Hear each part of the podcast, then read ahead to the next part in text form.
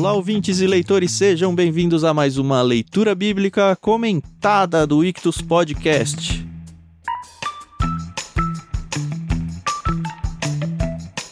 Hoje nós vamos completar exatamente a metade do livro de Gênesis, falando com vocês sobre o capítulo 25. Como de costume, vocês já sabem, estou aqui com Tiago Moreira e Carol Simão e esqueci de dizer que eu sou o Tan, arroba vulgo Tan. E vamos lá. Bom dia, meus amigos. Oi, pessoal, tudo bem? Aqui é a Carol Simão. E hoje estamos em clima de despedida, né? Estamos fechando aí esse arco. E é legal, né? Parece que é final season, né? Último episódio da série. É, bem último episódio mesmo da uhum. série, porque fecha um ciclo, mas já deixa um suspense pro que vai vir, né? pra próxima temporada.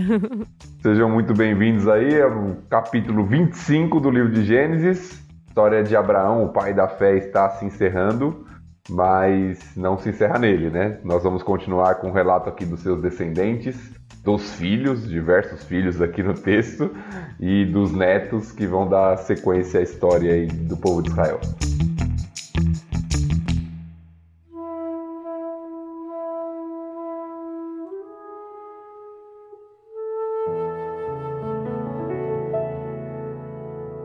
A gente decidiu quebrar essa leitura em três partes, apesar de poder quebrar um pouco mais, mas para tentar deixar os blocos mais ou menos equivalentes aí em tempo, a gente vai do verso 1 ao verso 11, depois do 12 até o verso 26 e aí do 27 até o final. A Carol vai fazer a leitura da primeira parte então e vamos lá, que são os motores. Então vamos lá, começando com o versículo 1.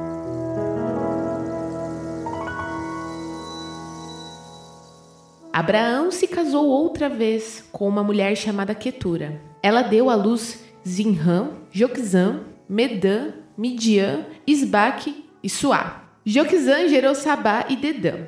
Os descendentes de Dedã foram os Assuritas, os Letusitas e os Leumitas. Os filhos de Midian foram Efá, Éfer, Enoque, Abida e Elda. Todos eles foram descendentes de Abraão por meio de Ketura. Abraão deu tudo o que possuía a seu filho Isaque.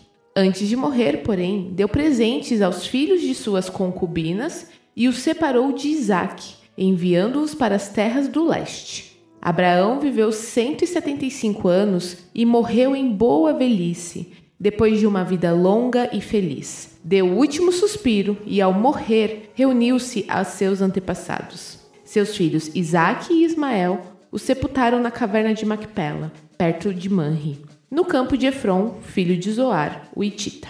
Esse era o campo que Abraão havia comprado dos Ititas e onde havia sepultado Sara, sua mulher. Depois da morte de Abraão, Deus abençoou Isaac, e ele se estabeleceu perto de Bela Er Roy, no Negueb.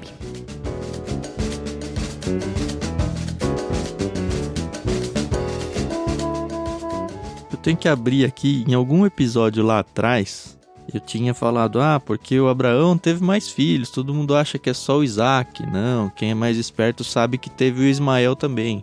E a gente vê aqui ele tendo mais seis, né? Pelo menos. Uhum. que acredito mencionou os homens e pode ser que tenha tido outras mulheres, eu não consigo afirmar. Essa é aquela frase, né, que eles falam. Eu nem confirmo e nem nego essa informação, né? mas né, eu lembro que na época eu falei, não, mas ele teve com uma concubina. E a Carol falou: Não, não era concubina, não. Lembra, Carol, que você falou isso? É, porque ele se casou com ela, então, né? Então, aí eu falei, droga, quando eu li isso aqui, errei, a Carol tava certa. mas, mas, mas, quando a gente estuda um pouco, a gente ganha referências de outras partes da Bíblia, sabe? e aí, olha só em 1 Crônicas 1,32. Vou ler para vocês. Esses foram os filhos de Ketura, concubina de Abraão. Zinran, Joksam, Medam, Midian, Isbaque e Suá. Falei, ah, ok. E aí depois me fez isso, obviamente, estudar um pouquinho, né, dessa questão do concubinato aí, o que raios era isso. E de fato é meio que uma quase esposa, né? É difícil contextualizar isso para nossa realidade aqui. Mas uhum. lá era muito comum, é meio que como se tivesse a esposa titular, vai, que era Sara, e outras mulheres que às vezes se casavam enquanto ele estava casado com a titular, como a gente viu outros casos aí. Agar. Agar, é. Uhum. Quanto casando-se depois. A Sara não perde a titularidade. É interessante isso. É muito diferente. Alguns chamam de mulheres secundárias. É um nome até estranho.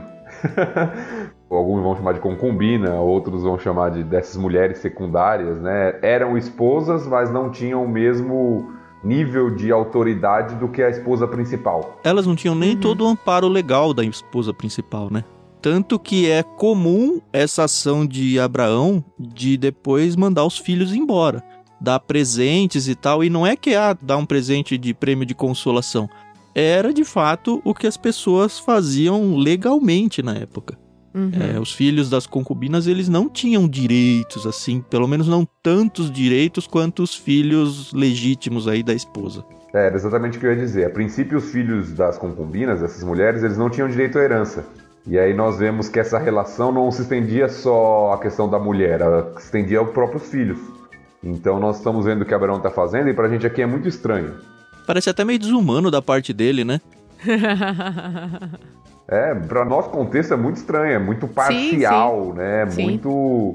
Talvez desumano mesmo na palavra Mas que sabe, falou que eu já ouvi muito, que isso é muito coisa de brasileiro também, porque em muitas culturas, até mesmo os norte-americanos, os filhos quando fazem 18, 19 anos vão para a universidade e não voltam mais para casa dos pais, né? Mas eles Depois têm a herança, né? Eles não perdem a herança Não, tem a herança, mas é porque parece, isso eu ouvi uma vez de uma pessoa, não vou lembrar quem, então não vou citar nomes, mas que falou que isso é muito brasileiro de ter o filho na casa, depois de formado, depois de adulto, né? Então, acho que por isso que sou um pouco estranho pra gente, não sei, né? É, eu não conheço nenhuma comunidade, não, né? Nenhum contexto atual onde existe esse concubinato. Obviamente, esses países aí do Oriente e tal, pode ser que tenha culturas muito diferentes da nossa e que chega muito pouca informação, né? Uhum. Talvez tenha alguma coisa por lá ainda hoje, eu não sei. Eu queria falar um pouquinho da Ketura, né? Eu até antes da gravação falei Ketura, porque a gente teve uma vez um estudo lá na nossa igreja. Na verdade, não foi nem na nossa igreja, a gente foi numa igreja convidada e a gente teve esse estudo lá, que é pouco falado, né, sobre essa mulher. A gente tem aí que ela foi a concubina, mas que ela foi a esposa de Abraão, né? Uhum independente do grau aí de autoridade. E nesse estudo que a gente teve, e aí agora, depois do LBC, eu fiquei um pouco mais crítica com certas coisas, porque a gente acaba fazendo muitas conjecturas, né? A pessoa que trouxe o estudo falou que Abraão, quando era casado com Sara, ali na época de Agar, ele provavelmente viveu muitos conflitos com as duas mulheres, né? Porque afinal de contas, Agar parou de respeitar Sara, depois a gente viu Ismael tirando o sarro de Isaac, e isso bem possivelmente trouxe muitos problemas para a família, né, para o convívio, tanto que a gente viu o desfecho, né, de Abraão mandando Ismael embora, Agar também, né, voltando para a terra dela, tal. E durante o estudo a gente viu que a Ketura, tá? Isso são conjecturas, tá, pessoal? Mais uma vez, os pastores estão aqui para me corrigir. Ela meio que trouxe um ambiente familiar para Abraão, né? Ele possivelmente não tinha essa coisa de convívio dos filhos. Afinal de contas, Isaac e Ismael não cresceram juntos, né? Uhum. Até a vida adulta de Isaac.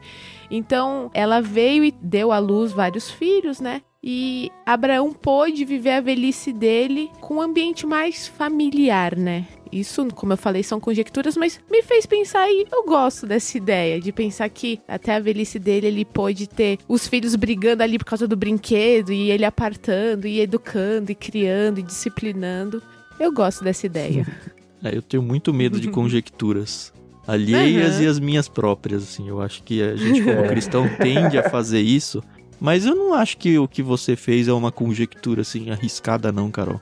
Porque a gente vê aí a trajetória do Abraão e da Sara o tempo todo naquela angústia de não, preciso ter um filho, preciso ter um filho. E aí depois vem Isaac e, e aí de novo a ideia da conjectura, talvez seja aquele filho mimado, aquele filho, ah, é o meu único filho e tal, se bem que ele abre mão facilmente. Facilmente não, né? Sacanagem falar isso com Abraão. Mas ele chega a abrir mão até da vida do Isaac no capítulo lá em que ele vai sacrificá-lo, que a gente já viu. Mas de fato é a primeira vez onde eles têm uma casa cheia, né? A tenda, no caso. É. É, você viu que a gente tá fazendo meio mal pra Carol, né, o Thiago? Ela falou que tá ficando mais crítica. Não, mais temerosa. Só piada, só piada. Agora, eu li um comentarista, eu não tenho essa impressão, tá bom? Desse comentarista. Uhum. Mas só para colocar um pouco de fogo na história aqui, fogo no parquinho, como dizem. que talvez Sara ainda era viva quando Abraão se casou com Ketur. Eu li também. Hum... Eu acho que o texto dá a entender que não. Por isso que eu achei que a minha impressão também é não. É, o texto não fala abertamente, mas o texto começa falando: Abraão se casou outra vez com uma mulher chamada Ketura. Não fala quando. Uhum. É, mas a cronologia aqui, da narrativa, me dá a impressão de que foi depois da morte de Sara. Uhum. Até porque Abraão morreu muito tempo depois, né? E a gente vai ver ainda a morte dele no episódio, mas cabe muito facilmente toda essa galera aqui na vida dele. Sim. Mas o que a gente não pode esquecer, e vai ser importante nesse capítulo aqui, é que nem sempre as histórias estão escritas cronologicamente, uhum. Uhum. dentro da própria história de Abraão. Por exemplo, a impressão que esse capítulo nos dá é que quando nascem os gêmeos lá, Esaú e Jacó, Abraão já está morto. E ele não está. Uhum. Hum. Porque a sua morte é narrada antes. Mas isso Sim. é um artifício literário aqui que a gente vai discutir daqui a pouquinho. Abraão está vivo ainda. Ele vê os netos. Quando os filhos de Isaac nascem, Abraão ainda está vivo. A gente consegue ver pelas idades que são relatadas aqui, quando eles nascem, quando Abraão morre. Apesar da narrativa da morte de Abraão ser antes do relato do nascimento dos gêmeos. Então nem sempre está em ordem cronológica. Isso é uhum. importante pegar esses detalhes quando a gente está lendo. Então esse ambiente familiar aí pode ter sido uma grande treta. Principalmente depois que ele deu o nome de Isbac para um, mas que raios, né, meu? Isbac, você já tem o Isaac. o nome que me chama a atenção dessa lista toda aí, falando em nomes, é Midian. É, eu ia perguntar se você sabe se é a origem dos midianitas. Pelo que eu pesquisei aqui, dei uma lida, a maioria dos autores creem que sim, que é a origem aqui dos midianitas. E Midian vai ser um personagem que vai aparecer bastante aqui na história de Israel, no livro de Gênesis ainda. Uhum. Vão ser os midianitas que vão comprar José lá, né? Dos irmãos. Uhum. Depois Moisés vai se casar com a filha de Jetro, que é um príncipe em Midian. Ou seja, fica tudo na família se for ele de novo. Né? o que é impressionante a gente pensar que Midian se torna um povo tão rápido, né? Porque a gente tá aqui com o filho de Abraão, então equiparado aí à geração do Isaac. E aí vai ter só Jacó e Esaú e aí depois José. É, eles são destacados nessa época como uma tribo, né? É, uma tribo cabe, verdade. E que depois, mais pra frente na revelação bíblica, lá na época já que o povo tá para conquistar a terra de Canaã, os midianitas eles vão ser vistos como inimigos uhum. Né, de Israel. Então você vai vendo aqui que todos esses outros filhos de Abraão, eles vão compondo povos que vão estar sempre em conflito com Israel, né? uhum. né? Seja lá de Ismael, como a gente já viu, sejam esses outros povos aqui, povos que vão se formando e que vão se tornar rivais mais para frente. É tão triste pensar que irmãos geram esse tipo de contexto, né? E é triste, mas é realidade até hoje, né? A gente vê aí em uma geração irmãos que cresceram dentro de casa e se tornam inimigos, verdadeiros inimigos, assim, em vida ainda. E esse ranço acaba seguindo para a própria geração dele. Os filhos não gostam dos outros porque tomam partido dos pais. Ah, é? Eu sempre acho triste isso. É. A gente vê aqui o Abraão com 175 anos quando morre. O que é surpreendente, né? Porque quando ele tava na briga lá para conseguir ter o filho, a gente vê ele lá com 86 anos mais ou menos, quando ele tem o Ismael e com 100 anos tendo Isaac, e o texto destaca muito fortemente: ah, já é velho, já é velho, já é velho. E ele chega aqui a ver o Isaac com 75 anos, né? Como o Thiago pois falou, é. ele vai ver os netos dele ainda. Ele teve tempo de ter pelo menos mais seis filhos declarados aqui na escritura. E é legal que a Bíblia destaca ele como uma ditosa velhice. Eu gosto desse termo, acho fofo, assim, acho bonito, assim, ditosa velhice. Não é só foi velho. Dá a impressão que ele foi um velho que conseguiu aproveitar até a velhice, sabe? Não é aquele velho caquético que tá totalmente sem senso nenhum, mas é alguém que realmente, ó, ele chegou e chegou bem, sabe? É a impressão que me passa. Uhum.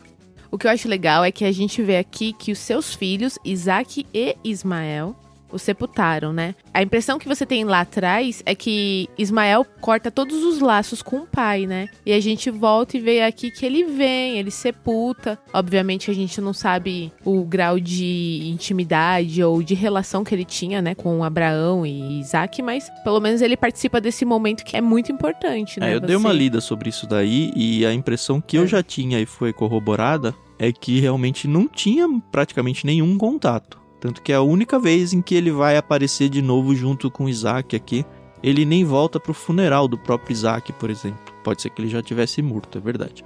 Mas ele não volta assim para a história como alguém próximo a Isaac. Aparentemente ele veio em respeito ao pai dele e tal, mas é mais uma daquelas coisas de conjectura, né? A Bíblia simplesmente esquece esse personagem na história. Não, e também de distância cultural, como a gente falou, né? Porque eu acho que era muito mais natural para eles do que para nós. Quando a gente lê essa história lá de Abraão, de Ismael e até dos outros filhos que a gente acabou de ler aqui, quando Abraão dá tudo o que possui a Isaac, mas dá presentes para os filhos e o separa de Isaac, deixando Isaac ali separado, garantindo ali o direito de herança de Isaac, para a gente parece que Abraão é aquele pai moderno que abandona os filhos. A impressão que nos dá é essa. Porém, a impressão que me dá, lendo esse texto à luz do contexto cultural, é que era algo muito comum. Uhum. Você separar a herança para o filho principal. Uhum. Só para a gente falar isso já é estranho. Né? Mas você separa a herança para o filho principal, dá algo para os outros filhos e os envia para um outro lugar. Porque aquela é terra, aquela herança pertence a este filho aqui. Então foi o que aconteceu com Ismael também, em outro momento, mas foi o que aconteceu com Ismael. Uhum. Ele foi separado junto com a sua mãe, foi enviado para outro lugar com provisão, com presentes ali, mas foi enviado para outro lugar. A mesma coisa está acontecendo aqui com esses outros filhos. Então parece que não foi um Ismael não foi aquele filho que ficou odiando o pai por Magoado, isso, né? aparentemente. Né? Aqui já é uma conjectura também. Mas era algo comum e cultural daquela época, que aconteceu com Ismael, que está acontecendo com os outros filhos de Abraão aqui também. Ou seja, não deixa os filhos desgostosos com a situação. É algo que, ah, ok, esse é o meu papel na história familiar aqui, e tudo bem, porque é isso que é o mundo. É. Por mais estranho que isso nos pareça. É legal ver de volta aqui a caverna de Macpela como a sepultura da família, e ela ainda vai aparecer algumas vezes ao longo da história dessa família, né? Mas uhum. o Abraão volta aqui a ficar junto com a Sara, né? É, e essa expressão aparece, né? É, é bonito Foi isso. reunido aos seus antepassados. Né? Isso tem uma cara desses filmes e dessas séries de épocas, né? E sempre me soou meio que como não cristão, assim, sabe? Ah, foi se reunir aos antepassados. No sentido de que, tá, não é foi pro céu, sabe? Aquela coisa que a gente tá acostumado. Só que é legal ver isso na Bíblia, né? E uhum. nos dá autoridade até bíblica de falar uma coisa dessas, né? Na nossa cultura, ser sepultado é algo que a gente não, não fala muito sobre isso, até porque a gente evita, tem gente que nem gosta de. O assunto mesmo, né? né? Ou do assunto, ou de ir a momentos assim. Mas era uma espécie de cerimônia uhum. naquele contexto. Em alguns contextos, até uma espécie de celebração fúnebre. Uhum. Claro que havia tristeza e luto, mas era algo marcante ali. Então por isso a importância, né, que a gente viu, Abraão comprou o campo, falou, não, vai ser enterrado aqui, nesse lugar, vai ser o lugar onde a família será enterrada, porque isso tinha um valor para eles. Sim, até a própria volta do Ismael para acompanhar essa celebração fúnebre aí. E aí o, essa parte, pelo menos meu último comentário aqui, termina com a morte de Abraão, como a gente viu, e Deus abençoando Isaac, e aí aparece novamente que Isaac se estabelece perto de Beer Lai Roy, que a gente viu no último episódio aqui, uhum. novamente. Foi aquele local lá de Agar, eu vejo aquele que me vê. E onde ele encontra a Rebeca a primeira vez, né? Exatamente. Onde o Senhor cuidou de Agar e depois Isaac encontrou Rebeca e por lá se estabeleceu. Uhum.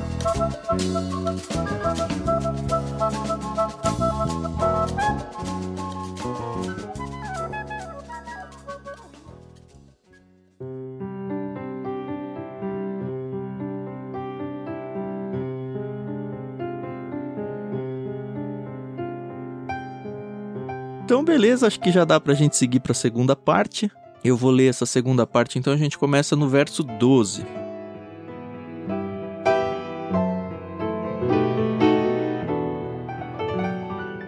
Este é o relato da família de Ismael, filho de Abraão com Agar, serva egípcia de Sara.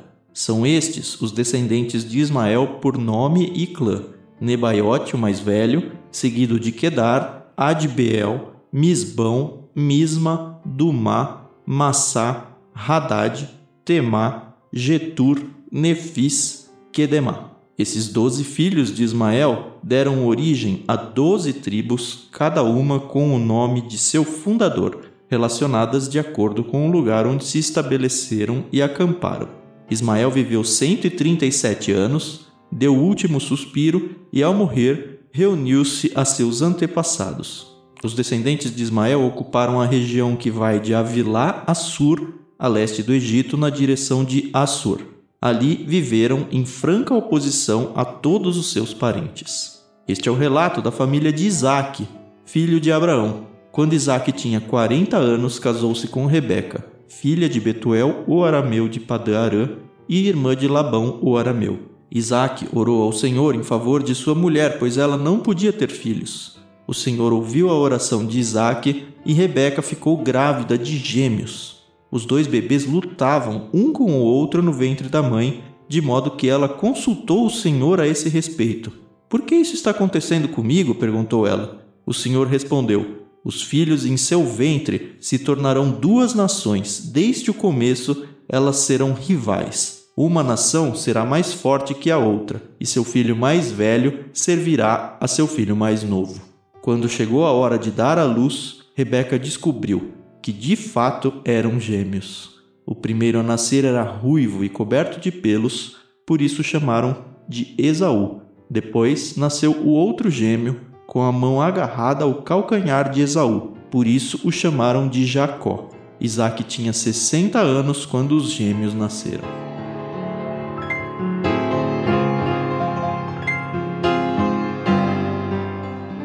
Primeira coisa que eu vejo aqui, e aí voltando ali no relato dos descendentes do Ismael, é que talvez eu tenha falado uma bobagem. O Ismael viveu 137 anos e ele é 14 anos mais velho que o Isaac. A gente ainda não chegou na morte do Isaac, mas o Isaac morre com 180 anos e ele é mais novo do que o Ismael, então de fato não tinha como o Ismael ir no enterro do Isaac.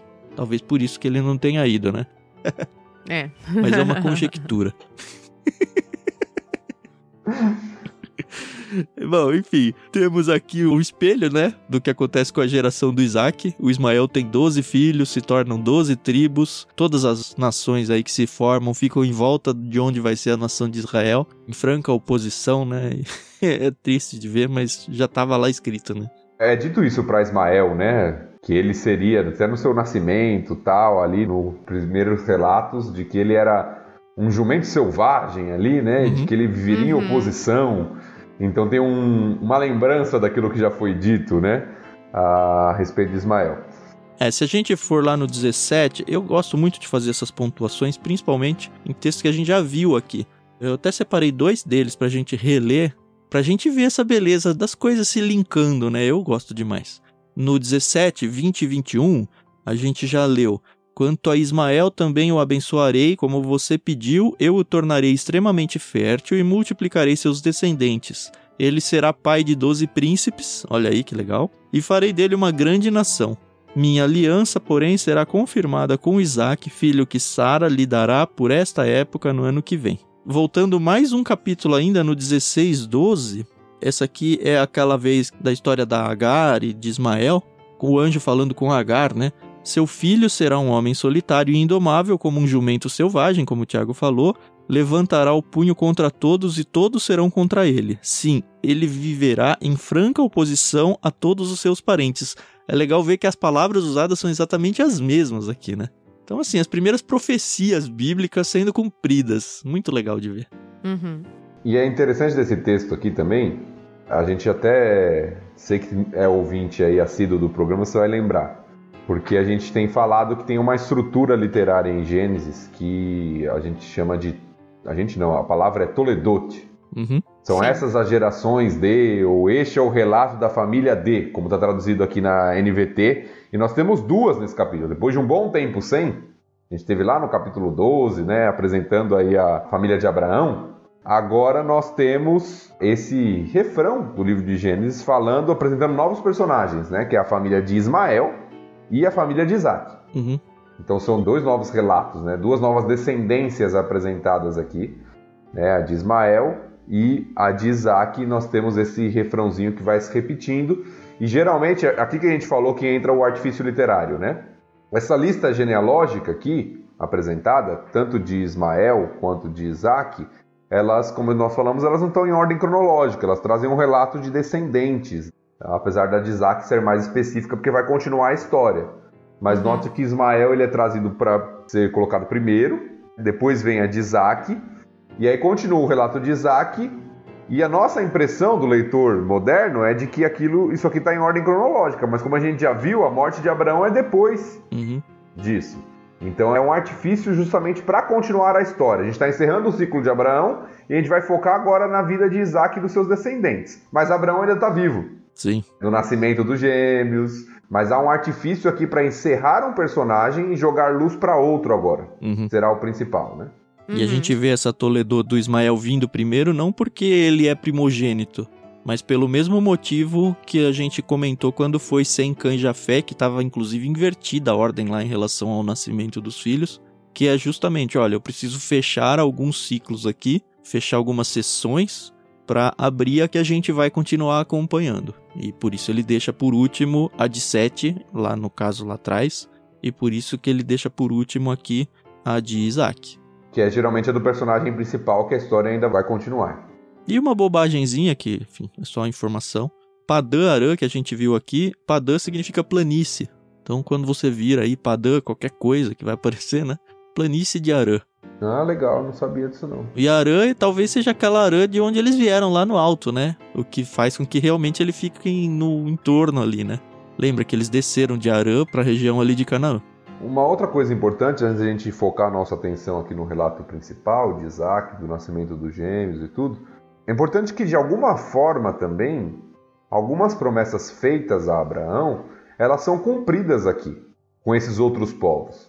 Porque fala que Abraão seria o pai de muitas nações. Uhum. Uhum. Que Abraão seria o pai de príncipes e de muitos povos.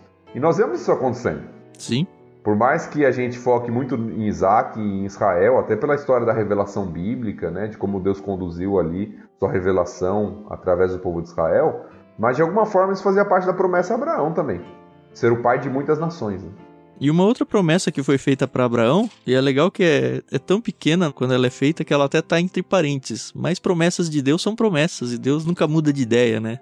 A gente tá no capítulo 15 aqui, olha só que legal. Enquanto o sol se punha, Abrão caiu em sono profundo e uma escuridão apavorante desceu sobre ele. Então o Senhor disse a Abrão: Esteja certo de que seus descendentes serão forasteiros em terra alheia, isso ainda não aconteceu, onde sofrerão opressão como escravos por 400 anos. É impressionante assim a quantidade de detalhes que Deus já vai dando para Abraão aqui, né? Mas eu castigarei a nação que os escravizar, e por fim eles sairão de lá com grande riqueza. Olha, isso é no êxodo só, hein? E aí abre o parênteses que eu queria, né? Você, por sua vez, morrerá em paz e será sepultado em idade avançada. E é isso, né? Morreu em paz e ditosa velhice aí antes da morte dele. Só para deixar o registro aqui também, o, o que eu citei está em 17 e 20, quando fala para Abraão a respeito de Ismael. Diz assim: Quanto a Ismael, também o abençoarei, como você pediu. Eu o tornarei extremamente fértil e multiplicarei seus descendentes. Ele será pai de doze príncipes e farei dele uma grande nação. Então, é muito então, legal. Nós vemos isso. aqui os doze descendentes de Ismael, então tudo se cumprindo de acordo com aquilo que Deus tinha prometido já. Né? Sabe parte do Antigo Testamento legal de ver isso? Isso que eu digo é Deus prometendo e um tempo depois na mesma história, seja no mesmo livro, às vezes um pouquinho mais adiante, o cumprimento disso e cumprimento assim exato, exato, conforme foi explicado dá uma paz para nós em relação às profecias que foram feitas das coisas que ainda não aconteceram. No sentido de que, olha, Deus falou lá, demorou às vezes gerações, às vezes 400 anos aí, mas cumpriu. E cumpriu exatamente, assim, a gente viu ali, ah, eles saíram e vão sair ricos ainda, sabe? um detalhe que não precisava estar tá lá, mas está. E quando saem, eles saem, despojam os egípcios, a gente vai ver isso. E a gente vai lidando ao longo da Bíblia com várias profecias que ainda não aconteceram. E dá uma paz no sentido da gente poder descansar e falar: Deus falou, vai acontecer. E não só vai acontecer, como vai acontecer exatamente como ele falou. Isso é muito bom para nós. E é isso, dá para virar agora pro Isaac, né? Que é a segunda parte da leitura que eu fiz agora há pouco. Sim. E é muito legal, né? Primeiro porque vai aparecer o Jacó, que é o nosso querido xará aqui, né? Meu e do Tiago, pelo menos. Tem que explicar essa história. Ah, a gente já não falou que Jacó é a origem do nome Tiago? Ah, vamos falar do nome daqui a pouquinho, né? Aí a gente chega lá. a gente vê aqui que a coisa parece que aconteceu super rápido, mas não foi super rápido, né? O Isaac casou com 40, descobriu que a Rebeca era estéreo e ele vai ter o filho dele só com 60 anos, é isso, né? Isso. Ou seja, 20 anos para conseguir ter o filho. A gente fala, ah, beleza, já aconteceu com o Abraão, foi rápido, resolveu. O que eu tô querendo dizer é, quando a gente acompanhou o relato do Abraão e da Sara, a gente foi sofrendo junto. Imaginando, é. ah, agora vai, ah, agora não vai. Puxa, olha, passou tanto tempo.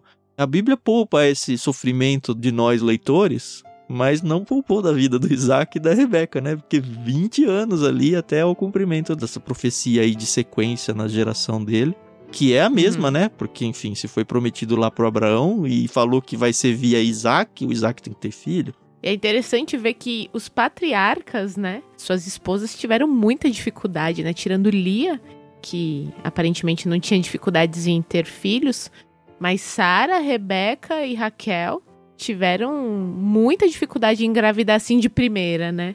Foram anos e anos de tentativa. É, e eu acho que isso é proposital. Sim.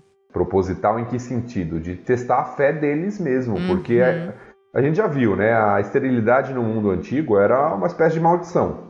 Uhum. Para a mulher ter filhos naquela época era muito, muito importante, né? Era praticamente o sentido da vida. As pessoas tiravam uhum. sarro das que não tinham, né? Elas eram mal vistas é, na própria sociedade. Ana, né? Ah, a gente vai ver Raquel daqui a pouco, né? Raquel me dê filhos ou morrerei, né? É a expressão né, dela. Então era, era algo muito intenso o que acontecia ali com uma mulher que era infértil, né?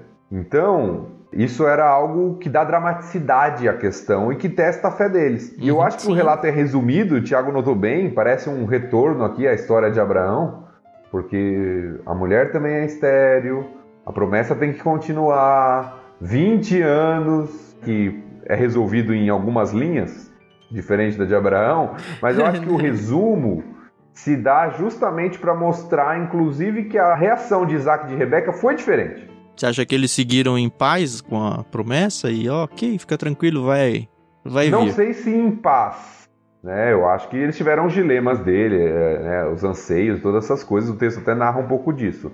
Mas eles buscaram ao Senhor para resolver o problema. Talvez aprenderam nesse ponto, pelo menos. Daqui a pouco a gente vai ver que em alguns pontos não. Mas nesse uhum. ponto parece que aprenderam com o que aconteceu com Abraão e Sara. Uhum. É. É, não teve aquele negócio do ah, esse servo aqui, não, pega a concubina ali, tem filho com ela, ah, tenta uhum. resolver de outra forma. Não, Isaac ora ao Senhor, Rebeca consulta ao Senhor depois que já está grávida, né? Mas temos uma dependência de Deus aqui. Eles estão buscando ao Senhor para resolver esse problema. Uhum. Então o texto não narra nenhuma tentativa de resolver de outra forma, como narra várias vezes com Abraão. Uhum. É. E é interessante lembrar que a Rebeca ela não foi criada do mesmo jeito que Isaac, né? Nem com o temor a Deus que a gente mencionou no último, né? Isso, exatamente. Era isso que eu queria relembrar, né? Nessa questão de temor a Deus. Então, assim como Sara, né? A gente falou, deu Agar, ela não teve essa atitude. Interessante. E aí surge na história o primeiro. surge o primeiro ultrassom, né? Porque antigamente, quando as mulheres engravidavam, não sabia se era um, dois, três, né? E, e Deus fala que não, são dois. é verdade, né? Ultrassom divino, né? Isso pois não tinha é. como errar, né? É. Mas além do primeiro ultrassom, a gente vê aqui o que eu considero o primeiro grande tema doutrinário que aparece assim, não o tema doutrinário, mas o primeiro tema doutrinário treteiro. que é a luta dos gêmeos no ventre da Rebeca. E é interessante a gente notar uma coisa aqui que passa fácil batido. Foi a Rebeca que foi avisada que o mais novo ia servir o mais velho. O que me faz perguntar: será que ela contou isso para o Isaac? Será que o Isaac sabia que Deus falou que o mais novo ia servir o mais velho? Por que, que eu estou falando isso? Porque ao longo da história vai ficar muito claro que a Rebeca gostava mais do mais novo, que é o Jacó, e o Isaac gostava mais do mais velho, por outras questões que a gente já vai entrar daqui a pouco.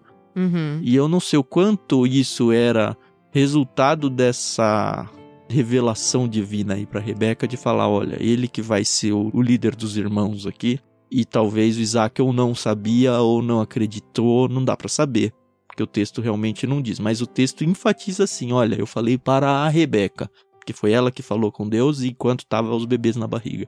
Nunca vi ninguém falando uhum. isso, mas foi algo que eu falei, ah, olha só, passa fácil. E aí, por que, que eu tô falando essa questão de doutrina? Porque a gente só vai entender isso que aconteceu no ventre da Rebeca no Novo Testamento. Em Romanos 9, deixa eu ler a partir do verso 10. Olha só que legal. Esse fato não é único. Também Rebeca ficou grávida de nosso antepassado Isaque e deu à luz a gêmeos. Antes de eles nascerem, olha só, antes de eles nascerem, porém, antes mesmo de terem feito qualquer coisa boa ou má, ela recebeu uma mensagem de Deus. Essa mensagem mostra que Deus escolhe as pessoas conforme os propósitos dele e as chama sem levar em conta as obras que praticam. Foi dito a Rebeca, abre aspas, seu filho mais velho servirá a seu filho mais novo, fecha aspas. Nas palavras das Escrituras, amei Jacó, mas rejeitei Esaú em Malaquias 1, 2 e 3 está isso aí. Amei Jacó, mas rejeitei Isaú. E na ocasião lá em Romanos, quando a gente chegar, a gente vai ver que Paulo vai pegar esse gancho para seguir. Estamos dizendo então que Deus foi injusto? Claro que não, pois Deus disse a Moisés: Terei misericórdia de quem eu quiser e mostrarei compaixão a quem eu quiser. E aí também citação de Êxodo lá. Em verso 16, portanto, a misericórdia depende apenas de Deus e não do nosso desejo nem de nossos esforços. Pois as escrituras afirmam que Deus disse ao faraó, e aí mais um personagem que também é nesse assunto: Eu o coloquei em posição de autoridade com o propósito de mostrar em você o meu poder e propagar meu nome por toda a terra. Como podem ver, ele escolhe ter misericórdia de alguns e endurecer o coração de outros, e esse ele aqui é Deus. E aí vai seguindo, assim, é um negócio que não tem fim. As perguntas vão caindo na nossa cabeça, fala, não, mas então não é justo. Não, mas então a culpa não é do homem, a culpa é de Deus. E Paulo vai lidar com tudo isso lá em Romanos, tá bom? A gente não vai abrir totalmente essa discussão, mas é a primeira vez em que aparece, olha, Deus que escolheu que o Jacó vai ser o líder do Esaú aqui, não só como pessoas, mas como nações. Eu acho que a lição aqui é a soberania de Deus para cumprir os seus propósitos, né? Uhum. É Deus quem escolhe, e ao olhar para os personagens de Gênesis, principalmente, nós vemos isso acontecendo o tempo inteiro. Porque, mesmo sendo de mães diferentes, Isaac não era o primogênito, uhum. ah, é Jacó não é o primogênito, e José não é o primogênito. Nossa, é verdade. O que é muito forte é uma reversão de expectativa Principalmente da história que a gente vai ler daqui a pouquinho, porque a primogenitura era muito importante no mundo antigo. Uhum. Uhum. Eu vou dar um salto histórico grande aqui de parênteses, mas é um nome muito importante na lista. Davi não era o primogênito. Sim, você vai vendo esse padrão de alguma forma se repetindo e sempre quebrando a expectativa. Davi é bem claro na história, né? Quem uhum. é o filho? Ah, é esse aqui, é o primeiro, é o mais forte. Não, não é ele, é o. Ah, tem um lá no campo, lá, só sobrou aquele. Pega lá então, né? É o refugo, né?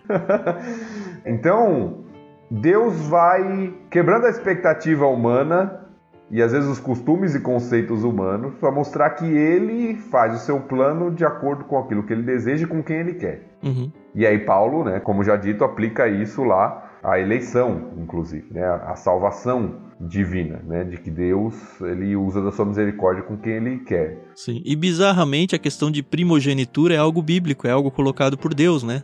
E mais para frente ele vai pedir os primogênitos para que todos eles sejam sacrificados a ele. Aí tem toda a questão do sacrifício substitutivo, mas não é que ele está depreciando os primogênitos. Muito pelo contrário, ele exalta o tempo todo os primogênitos.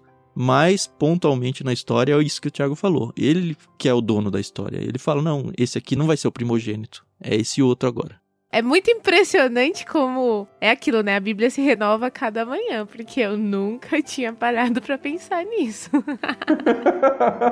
é legal ver que os nenéns, eles estão lutando, né? Não é só aquele negócio de mexer. Deve ter sido algo muito intenso para incomodar a Rebeca a ponto dela ir falar: "Mas Deus, o que que tá acontecendo aqui, né? Eu tô com vermes? O que, que acontece na minha barriga?" Não, eles só estão brigando aí. E de fato eles vão ser grandes inimigos, né? Olha, mas assim, a Celina, que é a esposa do pastor Tiago, ela pode dizer isso até com mais propriedade. Eu tive uma gestação única, né? De um bebê só. Ela teve de gêmeos. Mas quando o bebê começa a mexer, gente, tem hora que você fala, deixa eu sentar, porque vai nas suas costelas e aperta a sua bexiga. Então imagina dois, e eles ainda brigavam. Devia ser muito desconfortável, muito Eu lembro que a Rê, na primeira gestação, era muito engraçado. Ela falou, ai não, sai daí, sai daí, vem pra cá. E, tipo, empurrou um lugar que doeu demais aqui, é melhor você ir pra lá. Então... É, é isso aí. Ainda bem que eu não sou mãe, viu? E o texto narra aqui que eles estavam. Era algo bem intenso, a ponto de Rebeca consultar ao Senhor. Uhum. Uhum. É algo realmente fora do normal o que está acontecendo aqui, né? Até se consultar ao Senhor, tem debate sobre como isso aconteceu, que a palavra muitas vezes era usada para se consultar através de um profeta. Será que nessa época já? Sim. Então, pelo que eu li nos comentários, sim. Alguns até sugerem que foi por meio de Abraão. Hum... Mas aqui é uma hipótese. Conjecturas, conjecturas. É, conjecturas, como nós estamos falando bastante hoje. Mas ela pode ter simplesmente orado a Deus, né, e consultado ao Senhor nesse sentido. Mas era uma palavra que era usada muitas vezes para buscar por meio de um profeta, de alguém que tinha um relacionamento especial com Deus. De qualquer forma, a resposta ela é bem específica, então talvez tenha até vindo um anjo conversar, no sentido de que, olha, veio uma mensagem completa para ela. Sim. Povos são gêmeos, eles estão brigando, eles vão se tornar duas nações, o mais novo vai governar o mais velho. Então, assim, não é algo só um achismo, é algo muito claro para Rebeca. Sim, sim, sim. E aí nós chegamos aos nomes dos gêmeos aí quando eles nascem, né? Versículo 24 em diante. E aí nós temos o primeiro, ruivo e coberto de pelos, por isso o chamaram de Esaú. Né? Uhum. Aí você tem essas explicações na Bíblia que pra gente não faz sentido, porque a gente não conhece a terminologia lá do hebraico, né? Então por isso é porque o nome Esaú parece com o som da palavra que significa pelo. É, eu vi como peludo. Isso, pelo, peludo, exatamente. Uhum. Pelo é sear e peludo é seir, se eu não me engano, que parece com o som de Esaú, né, em hebraico. Uhum. E também tem uma outra ligação a ideia de ser ruivo aqui, porque depois Esaú vai ser conhecido como Edom. Uhum. É o povo de Edom, que é significa vermelho. Sim, aí vai ter na verdade duas referências ao vermelho, né? Uma a ruivez dele aqui, a outra a gente vai ler na sequência do texto aí. E aí nós temos o nome, o que era muito comum na antiguidade também, você dar o nome para uma pessoa de acordo com alguma característica física do seu nascimento. Uhum ou de acordo com alguma expectativa que você tinha para ela. Sim. Uhum. Então a gente já viu, por exemplo, isso, Isaac, Elihi, né, de Abraão e de Sara. Vimos já o nome de Abraão sendo mudado, né? Era Abraão, mudou para Abraão por causa do significado. Uhum. Então o nome tinha significado. Isso era muito importante no contexto antigo. Não era o nome, ah, eu escolhi esse nome por quê? Porque eu acho bonito, porque eu gosto. É, a gente vai ver Moisés como tirado das águas. Esses dias eu tava lendo Oséias. Oséias, eu não queria ser o filho de Oséias. Quem tem curiosidade é um livro curtinho aí, já aparece logo no começo do livro, vai lá ver o significado dos filhos do Oséias. É, imagina que seja o seu filho, ou pior, que seja o seu pai o Oséias, né? Sim.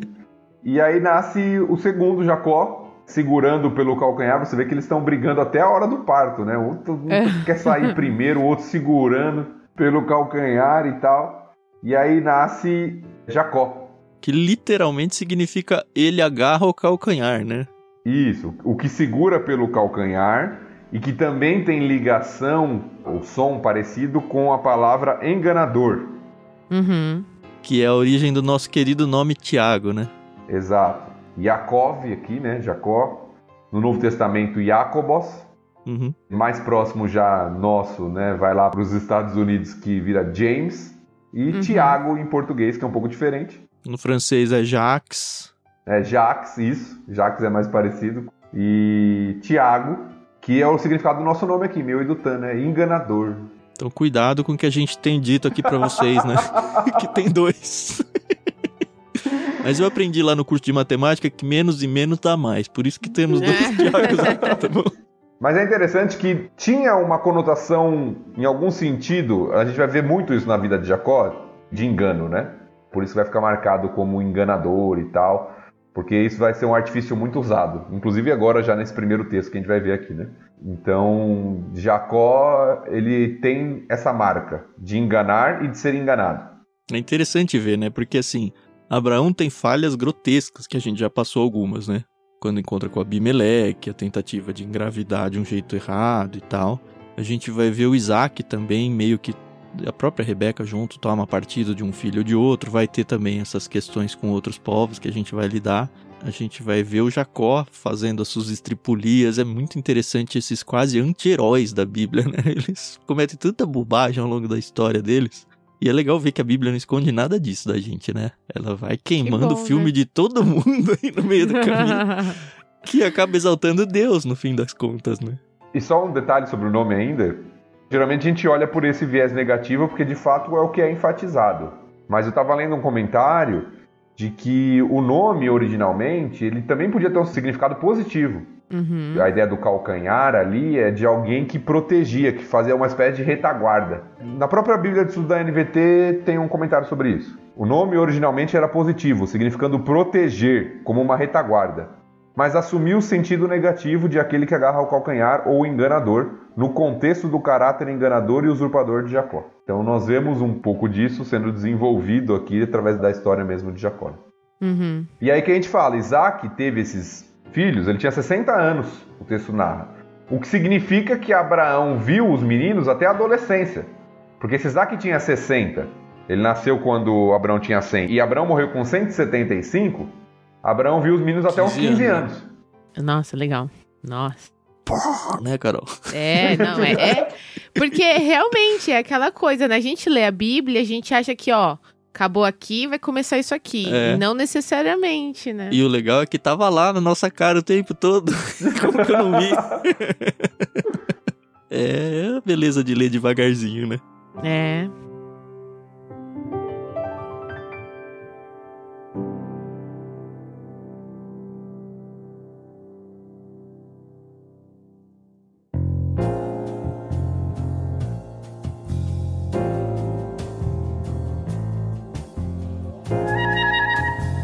Acho que já estamos prontos, né, para a última parte. Sim. Vamos lá, Thiago, vai nos dar a bênção da sua voz potente. É muito legal de editar sua voz, Thiago. Não sei se vocês ouvintes e vocês aí todos já perceberam que a gente coloca um efeito de reverberar na leitura da Bíblia. Só que a voz do Thiago não pega quase esse efeito. Porque ela já é reverberada no natural, né? Prestem atenção na leitura que ele vai fazer agora, ó. O mesmíssimo efeito colocado na minha voz e na voz da Carol vai ser colocado na do Thiago, tá bom? Eu vou virar locutor de rádio qualquer dia. Oh. Vamos lá.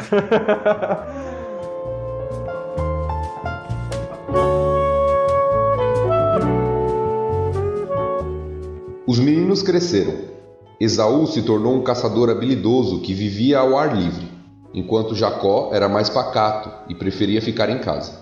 Isaac amava Esaú, porque gostava de comer a carne de caça que ele trazia, mas Rebeca amava Jacó. Certo dia, quando Jacó preparava o um ensopado, Esaú chegou do deserto, exausto e faminto. Estou faminto, disse ele a Jacó. Dê-me um pouco desse ensopado vermelho. Por isso Esaú também ficou conhecido como Edom. Está bem, respondeu Jacó. Mas em troca, dê-me seus direitos de filho mais velho. Estou morrendo de fome, disse Esaú. De que me servem meus direitos de filho mais velho? Mas Jacó disse: Primeiro jure que seus direitos de filho mais velho agora são meus. Esaú fez um juramento e desse modo vendeu todos os seus direitos de filho mais velho a seu irmão Jacó. Então Jacó deu a Esaú um pedaço de pão e o ensopado de lentilhas. Esaú comeu, levantou-se e foi embora. Assim, ele desprezou seu direito de filho mais velho.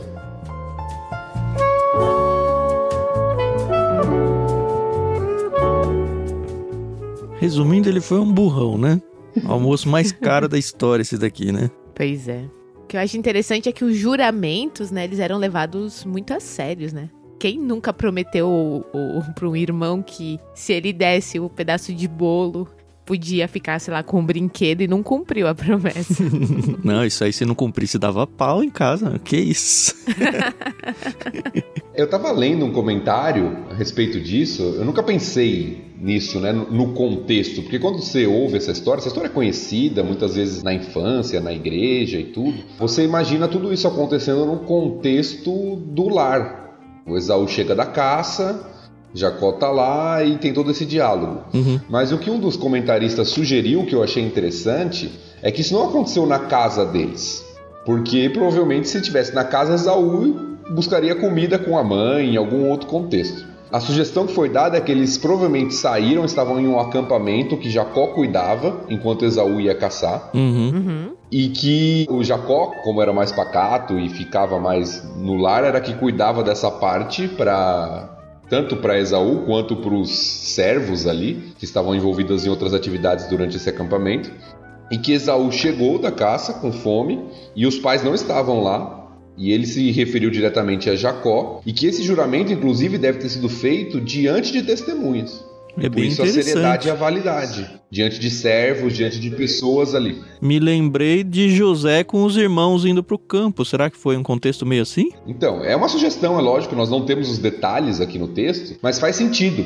É, até pela ausência dos pais aqui, né? Isso. Faz sentido a ausência dos pais, faz sentido a questão de Jacó ser o responsável pela alimentação naquele contexto. Faz sentido ter testemunhas. Isso, de ter testemunhas de que foi um acordo selado, um pacto uhum, mesmo, uhum. não apenas um, ah, me promete, né? Como a gente faz, a ilustração que a Carol até falou, né, na infância às vezes. Uhum. Palavra de irmão, né? É.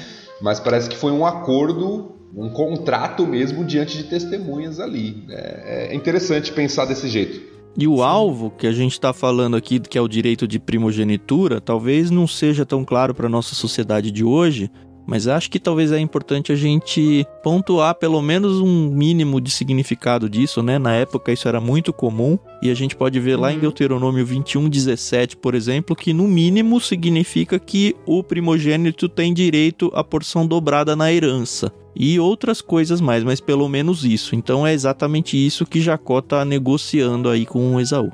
Uhum. Exato, é a questão da primogenitura nas escrituras ela é muito forte. Uhum.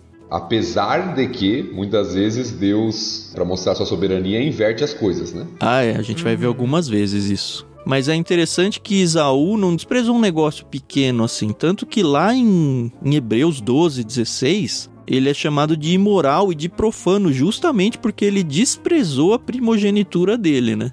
Porque a gente fica pensando nessa história falando, ah, o Isaú, coitado, tava com fome, o Jacó foi um sacana. O Jacó foi um sacana mesmo. Mas a gente tende a dar uma passada de pano pro Esaú aqui. Mas não, ele simplesmente ignorou um negócio que era muito sério. É, eu acho que esse texto é importante de ler daqui a pouquinho, mas essa questão da primogenitura era muito séria mesmo e tinha muito valor. Ser o primeiro filho era considerado ser o filho da juventude, da força do pai. Não, então era considerado o filho mais forte, o filho mais nobre, o filho que é, seria o líder de todo o clã posteriormente, com a velhice já do pai, uhum. que tomaria as rédeas da liderança da família. E todo esse valor, inclusive, que era dado, até na herança, como foi dito pelo Tan, reconhece isso. E quando eu falei que muitas vezes Deus, para mostrar soberania, inverte, é que no caso de Jacó vai acontecer isso. Uhum. José, em outros casos uhum. das escrituras, em que o filho mais velho não vai ser o mais importante, uhum. não vai ser muitas vezes o escolhido por Deus, para seguir a aliança, a promessa. Então a gente vai ver isso acontecendo muitas vezes. O Isaac, apesar Sim. de ser de outra mãe, já aconteceu de uma forma, não era o primogênito de Abraão, e a gente vê Deus usando isso e falando sobre isso nas Escrituras. Mas o conceito de primogenitura era algo muito valioso, uhum. e é por isso, inclusive, que a Bíblia condena Esaú. Não deu valor àquilo que era valioso. Uma vez eu ouvi uma pregação onde o próprio Jacó, já avô aqui, ele vai é, abençoar invertido lá Manassés e Efraim, que são os filhos do José, uhum, né? De José. Também é um é. texto que passa meio batido, mas é um texto que vai ser legal quando a gente passar lá, porque ainda tenho muitos flashes dessa mensagem e eu devo trazer aqui. Mas é outro caso, claro, onde o Jacó mesmo acaba que ele tá envolvido aí porque é ele que faz a bênção invertida e proposital, né? E José não quer. Né? É, José, José, fala, não, não meu pai, não é assim. Uhum. Esse aqui é o mais velho. Tem todo esse contexto de primogenitura lá, é legal. Sim. Essa questão da primogenitura, ela funciona na Bíblia apenas para os homens ou ela também ela é estendida para as mulheres? Eu nunca vi nada das mulheres, eu acredito que era só homens mesmo. Sim, provavelmente eram os homens que eram contados nas genealogias, que eram considerados os detentores de herança. É, a gente não vê nenhum caso bíblico de uma mulher o que tem é quando não tem, aí vai aparecer na lei de Moisés só, né? Quando não tem filhos, homens, aí a mulher passa a ter alguns direitos, e eu nem sei se chega a ser tão forte quanto o direito de primogenitura, porque eu lembro que tem uma lei, por exemplo, que se ela não tiver irmãos, ela só pode casar com pessoas dentro da própria tribo, porque senão passaria terreno de uma tribo para outra e isso não poderia acontecer. Então, de uma certa forma, ela perdia alguns direitos aí também, só pelo fato de ser mulher. Uhum. Tá. Então, acho que o texto que foi citado pelo Tan é interessante a gente ler. Hebreus 12, 16. Eu vou ler aqui, já estou com ele aberto. Hebreus 12, 16 diz assim: Vigiem para que ninguém seja imoral ou profano como Esaú, que trocou seus direitos como filho mais velho por uma simples refeição. Uhum. Então, note como o texto é forte com Esaú aqui, né? Chamado de profano, de imoral, por ter tido essa ação aqui. Por causa de uma refeição, ele trocou o seu direito de filho mais velho, que era algo muito valioso. E quando a gente lê o texto, as expressões do texto parecem nos enganar. Porque Esaú diz: Estou morrendo de fome. Uhum. E parece nos dá até uma certa compaixão, assim, poxa, o cara tá morrendo de fome, né? Se ele não troca, ele vai morrer de fome. Mas é. o que o restante das escrituras nos apresentam é que não era isso. Foi muito mais um apetite desenfreado do que uma necessidade. Uhum. E um desprezo por aquilo que ele deveria valorizar. É, né? Apesar da Sim. Bíblia mostrar pouco do Esaú, assim, como pessoa, a impressão que passa todas as vezes, quase que ele aparece, é que ele é aquele cara que mete os pés pelas mãos, é aquele cara que tudo é intenso. E aí é mais um caso aqui onde ele pensa no imediatismo da coisa e não na, na coisa mais longa. E até essa diferença entre ele ser caçador, impetuoso e tal, e o Jacó ser mais pacato, mais talvez introspectivo, é, revela um pouco disso, porque Jacó enxerga muito mais a longo prazo aqui e age, assim, de uma maneira traiçoeira, né? Como diz o nome dele mesmo, né?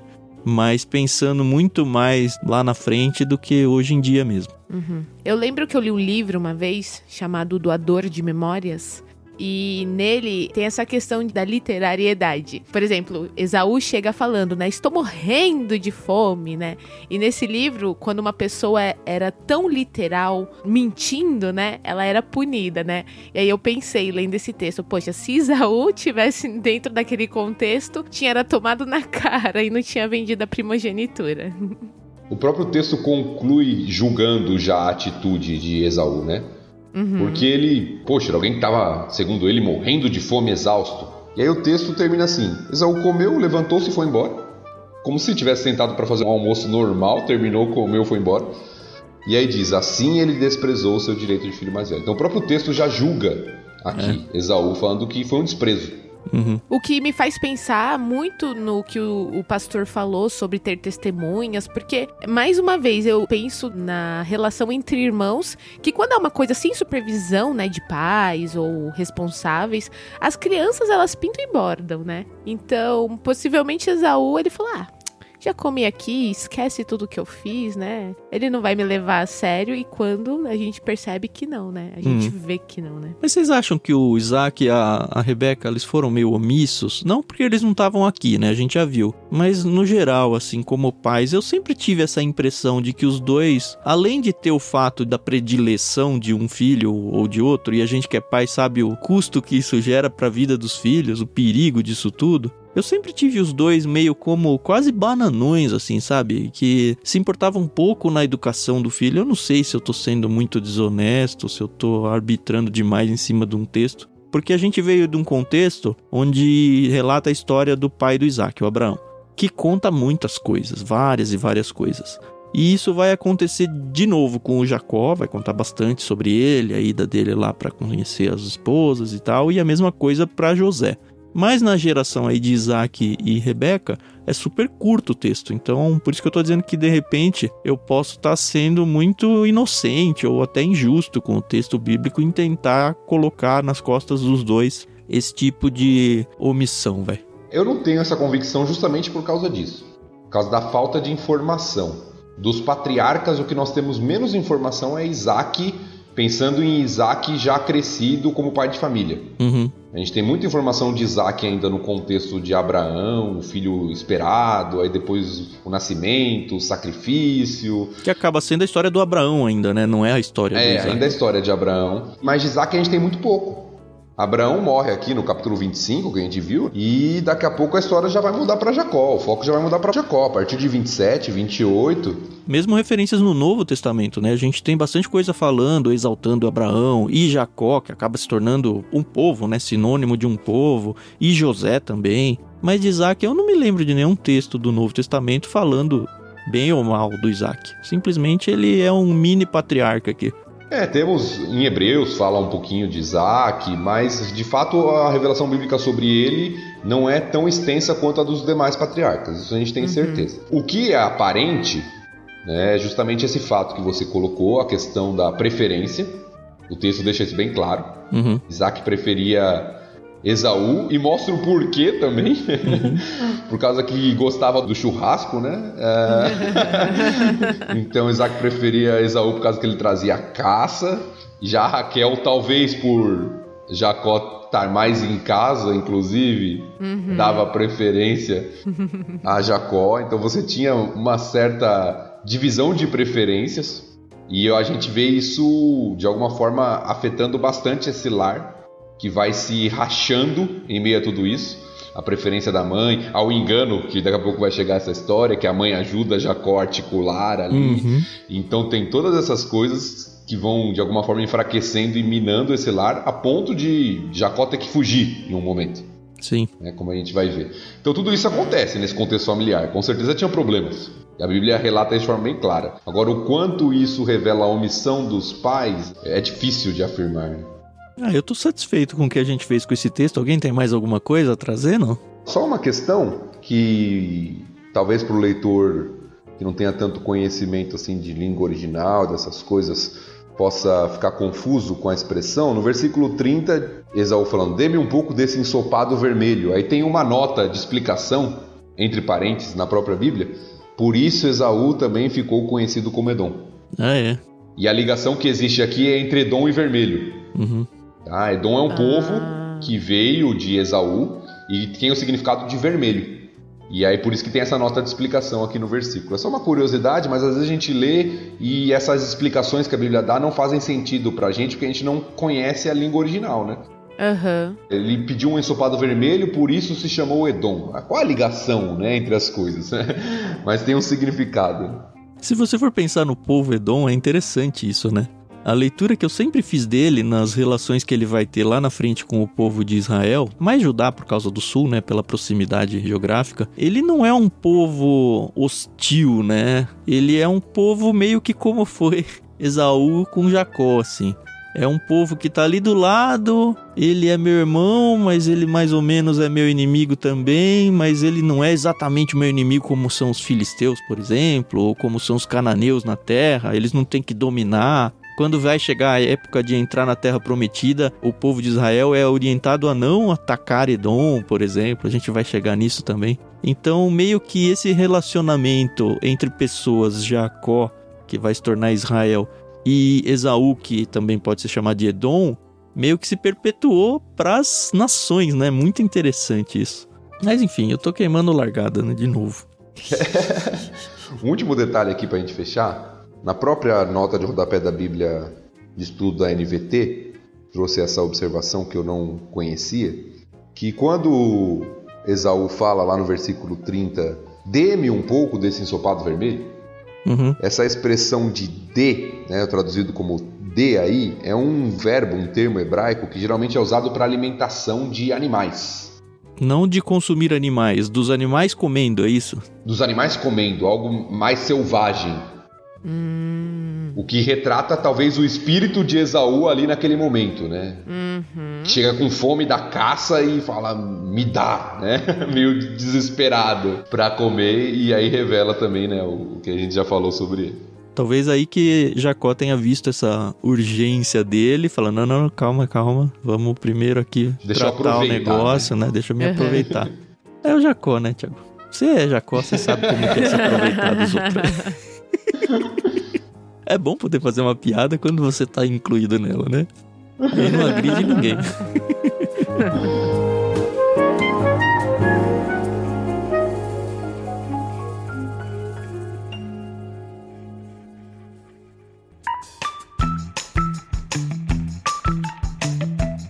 Então, ok. Mais alguma coisa, Carol? Não, tô de boa. Acho que o próximo capítulo aí tem um pouco de pano pra manga e eu tô ansiosa por ele. é, mas é só semana que vem, né? então tá, você ouvinte que tá com a gente aqui, Continue acompanhando o Leitura Bíblica Comentada, continue usando ele como uma ferramenta para divulgar a palavra de Deus, para se aprofundar pessoalmente ou em grupo na palavra de Deus. Conta pra gente se você tá tendo esse tipo de experiência. A gente tem, a gente menciona pouco, né? Mas a gente tem um grupo no Telegram onde as pessoas podem continuar as conversas que a gente tem feito por aqui. Para você fazer parte é de graça, basta você ter o Telegram instalado e procurar por leitura bíblica comentada ou acessar t.me barra leitura bíblica comentada. Outra coisa que a gente quase não dá os créditos aqui, e eu tenho sentido bastante falta de mencionar, é que a trilha sonora que você acompanha todos os episódios, ela foi gentilmente cedida pela pianista Maria Lídia. Todas as músicas vêm de um álbum chamado Inspiração em Três Tons. É um álbum de jazz, apesar dela ser cristã. Algumas melodias talvez você já tenha identificado como melodias cristãs, outras não mas o trabalho dela é fenomenal e eu sempre queria então lembrar o nome dela aqui como forma de gratidão mesmo por ela ter emprestado essa trilha pra gente. E é isso, conheça o Clube Ictus. A gente já meio que amarrou a esse projeto um dos planos que a gente tem lá, que é o plano Vida, se você fizer parte desse plano, você recebe todos os meses pelo menos um livro de vida cristã prática. Então ele casa muito bem com o que a gente pretende fazer aqui e obviamente é uma das principais formas que você tem aí para ajudar o ministério aqui do Leitura Bíblica Comentada a continuar existindo e queira Deus a gente chegue até Apocalipse um dia, né? Vamos ver se Deus vai dar essa graça pra gente. Com isso então eu, Thiago André Monteiro, arroba Vulgutan, me despeço de vocês. Até semana que vem, onde a gente vai ter uma história meio repetida, né? Vamos descobrir. um déjà vu, né? Como é. chamam muitas vezes. é, vai ser interessante. É isso aí, foi muito bom estar com você novamente. Como o Tan já disse, compartilhe isso, aproveite, faça como uma ferramenta de aprofundamento no estudo da palavra de Deus, no relacionamento com Ele e que você seja edificado, abençoado através desse projeto. Até a próxima. É isso aí, pessoal. Muito obrigada por nos ouvir. Até mais.